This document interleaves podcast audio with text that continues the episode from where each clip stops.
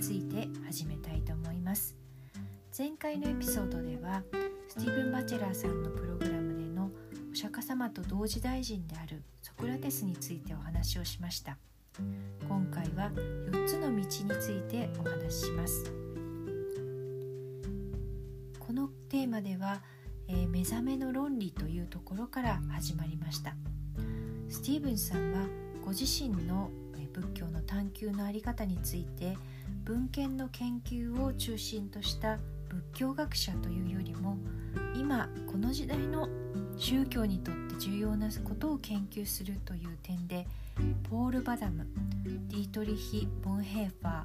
ドン・キューピッドといったキリスト教の神学者あるいは宗教思想家と言われている方々に近いとご自身の在り方を考えられているのだそうです。もちろんキリスト教と同じ概念での神というのは仏教には存在しませんけれどもブッダの説いた法仏法の構成あるいは設定 configuration を調整することだと例えられていました。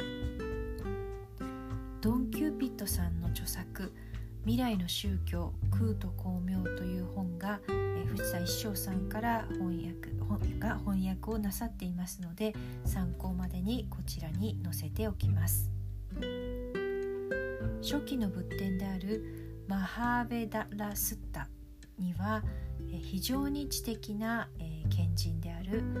コッティタさんという方とブッダの皇帝でありそのコミュニティの母というふうにブッダに考えられていたとされているサーリ・ブッダさんという方の間に賢い人とそうではない人を分けるのは何かという対話が残されているそうです。知恵あるいは賢明さとは実存的で私たちの生き方全体を包括するもので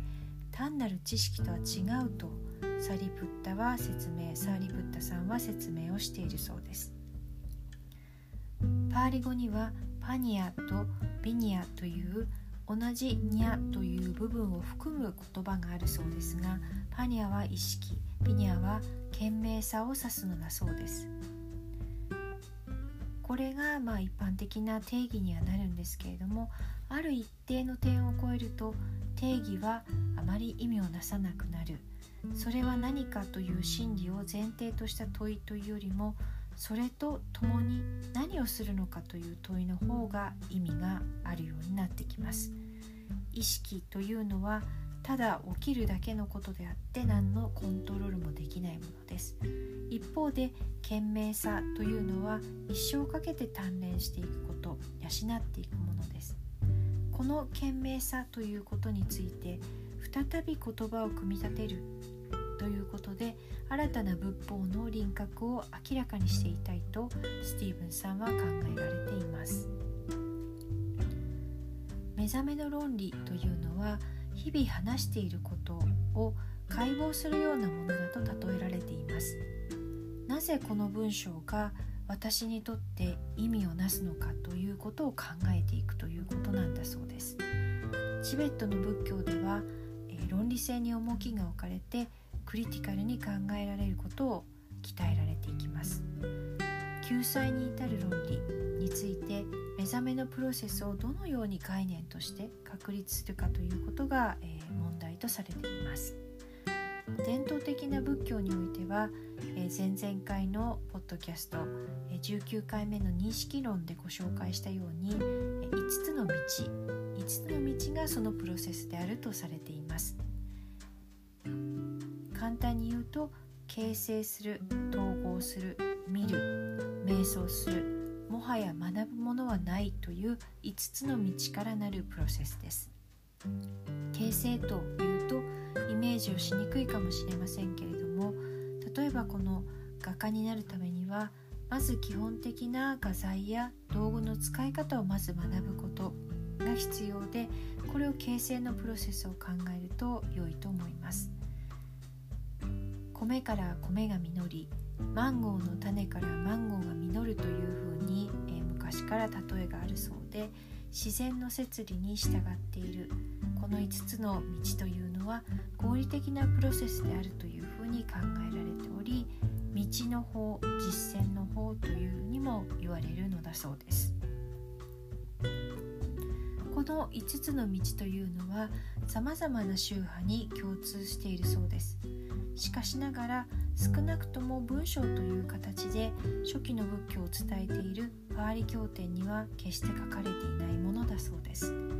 一体これはどこから来たのでしょうか？これは初期の仏教の18の宗派のうちの一つサバスティバーダという北インドでサンスクリット語を用いてた宗派によると言われています。ではなぜパーリオ仏典にはないのでしょうか？ここについてこの5つの道というものを改めてよく見てみると5つ目はもはや学ぶことはないということになっていますのである面その前の4つまでのゴールにあたっています。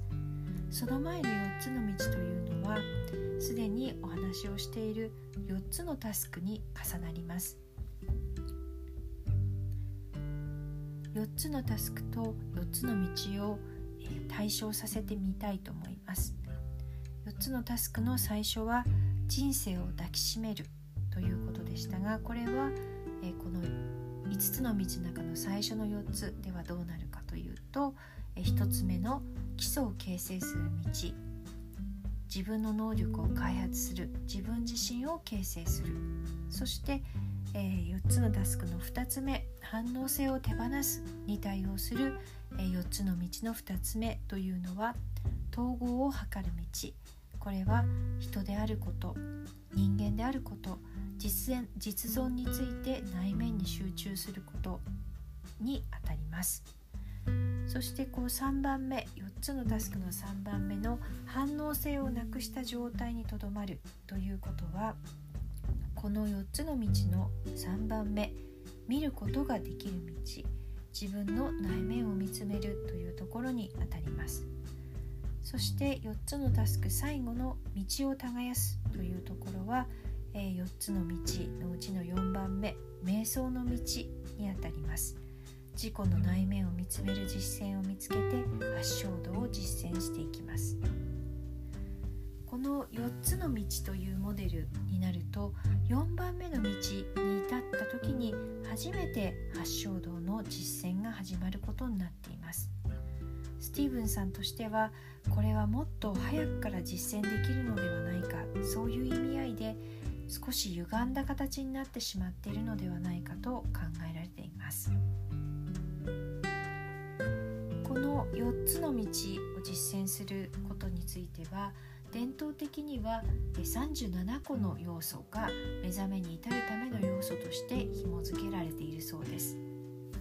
ただしこの37の中で5つは重複しているという解釈もできることから実質的には32の要素になるようです。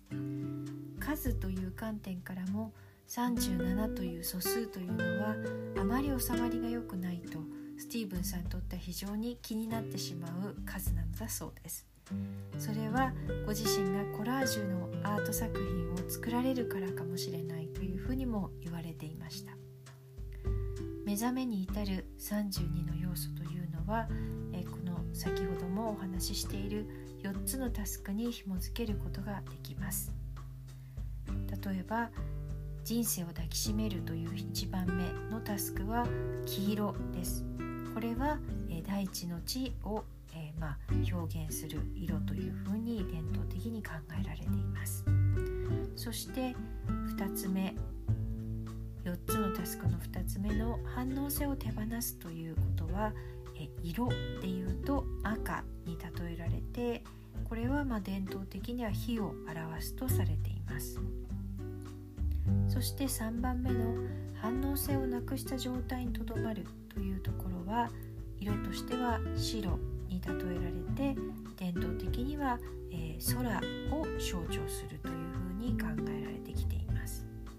そして最後4つ目のタスクの最後である道を耕すということは、まあ、色で言うと青に対応してこれは伝統的には水を差すというふうに考えられています。この、えー、まあ、4つのタスクと色を結びつける。そしてこの色というのは先ほどタスクと虫も結びつきましたので、えこの道とまた色も結びつけられるっていうことから、えこのことは、え昔そのまだあまりこう文字が、まあ、誰もが字を読めるというような状況ではない時には記憶のための、まあ、仕掛け、英語ではメモリーパレットというふうに呼ばれていたんですけれどもそういう記憶のために使われていたんではないかというふうに、まあ、推測されているそうです。この4つの色については、えー、これはスティーブン・バチェラーさんが、えー、最も最近に書かれた本である「The Art of Solitude」という本の中でもそれぞれ、え、4つあるテーマがこの色に、え、紐づけて、展開されていてそれが実際にアートのコラージュの作品とも結びつけられています。えこの黄色赤白青というのはスティーブンさんの、まあ、作品でありスティーブンさんの考え方を、えまあ、記憶していく上でも、